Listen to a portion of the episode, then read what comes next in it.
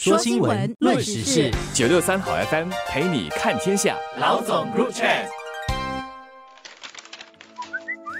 你好，我是罗文燕，华文媒体集团营运总编辑。你好，我是吴欣迪，联合早报总编辑。国家文物局上星期四宣布，我国有意为政府大厦前的大草场和周边的建筑群申请列入联合国教科文组织名录的世界文化遗产。成功的话，这将是继植物园之后，我国的第二个世界文化遗产。当局在二零一五年成功为植物园申遗后，便开始着手探讨下一个可能的申遗地点。经过探讨，他们认为政府大厦前的大草场还有周围的建筑群是最有潜力、符合标准的。它是热带区的英国殖民地时期市民广场的典范。政府大厦前的草场起源于一八二零年代英国殖民地时期。见证的重要历史项目包括一九六六年我国独立后的第一个国庆庆典，在二战时期也见证了日军占领新加坡后在大草场阅兵炫耀武力的辉煌，和一九四五年日军向联军投降事件也都是在这里发生的。此外，大草场周边的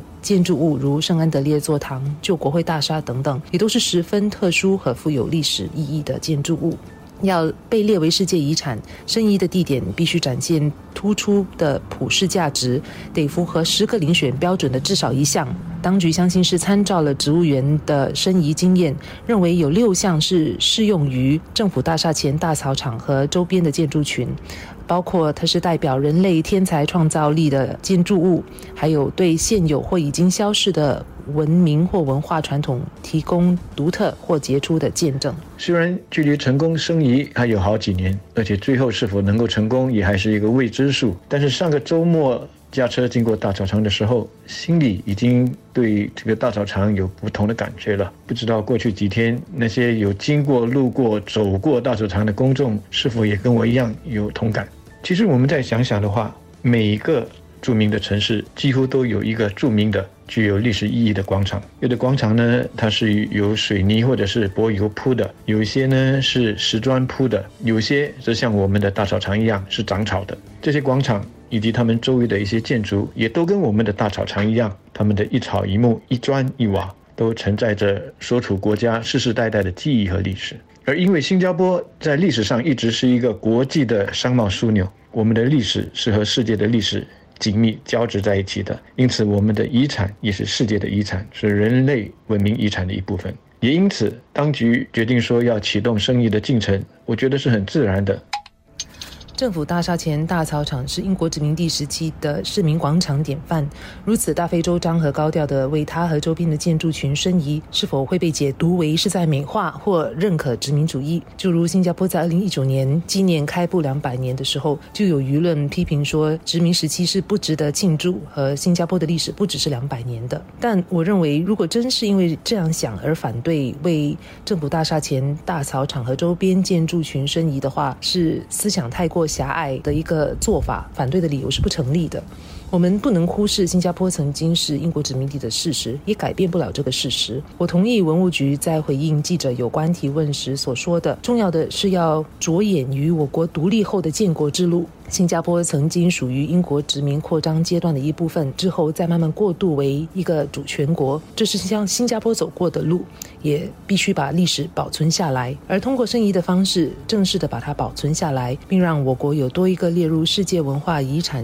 名单的项目，目其实是展示了我们作为新加坡人对于自己的国家身份的自信和认同。所以，我们不应该被困在过去，或者以一个狭隘的英国殖民地标签。来定义国会大厦前的大草场和周围建筑物。不只是新加坡，任何一个国家，如果想要抹掉自己的一段历史，我觉得那都是不明智的。没有过去所走过的路，我们就不会来到今天所属的位置。对个人、对国家而言都是如此。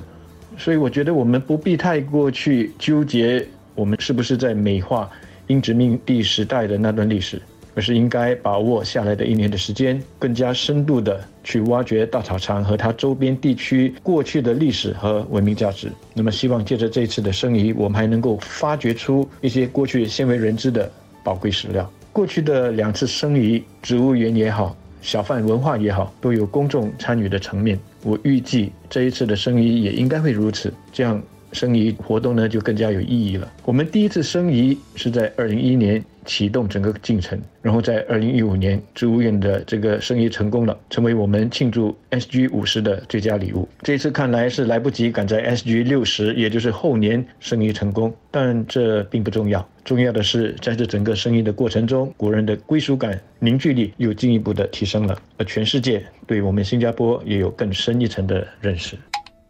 被列入预备名单是成功申遗的第一步，但不代表一定成功。下来还有长达五六年的申遗过程。今年九月将会是下一个重要里程碑，因为有意提名成为世界文化遗产的项目，在九月份可以通过国际组织的预审评估，探讨申请是否是可行和符合标准的，避免投入无谓的资源去进行申遗。但我相信我国政府应该是有相当的把握，不然也不会如此发文告告知天下。特别是在有了植物园成功申遗的潜力作为参考，成功申遗将加强国人的自豪感，也因为如此而提高一般人对政府大厦前大草场和周边建筑物的历史的认识，从而也对我国的历史有进一步的了解。要成功申遗，也必须符合严谨的建筑维修和保护条件。因此，我相信在成功后，必然有助于加强政府大厦前大草场周边建筑群的建筑和地底下文物的保护。然而，这个也是有个反面的，也就是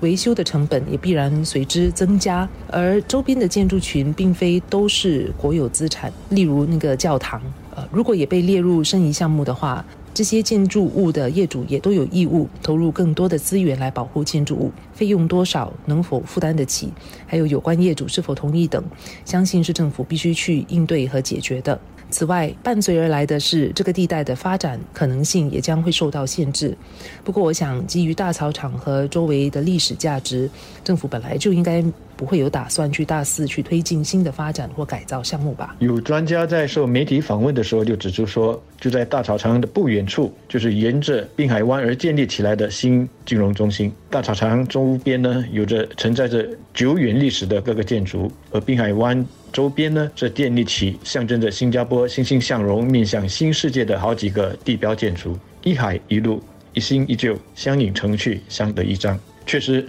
在我们积极的往前发展的时候，我们现在也更有意识的去设法保留我们珍贵的历史。而老实说，我们现在所处的这个发展阶段呢，是让我们也更有资源、更有经验，以及更有决心，在发展和保留之间取得一个重要的平衡。在新政治领导班子交接之际，在他们寻求要和人民建立新契约之际，政府和民间在这方面所取得的共识，我想也是很重要的。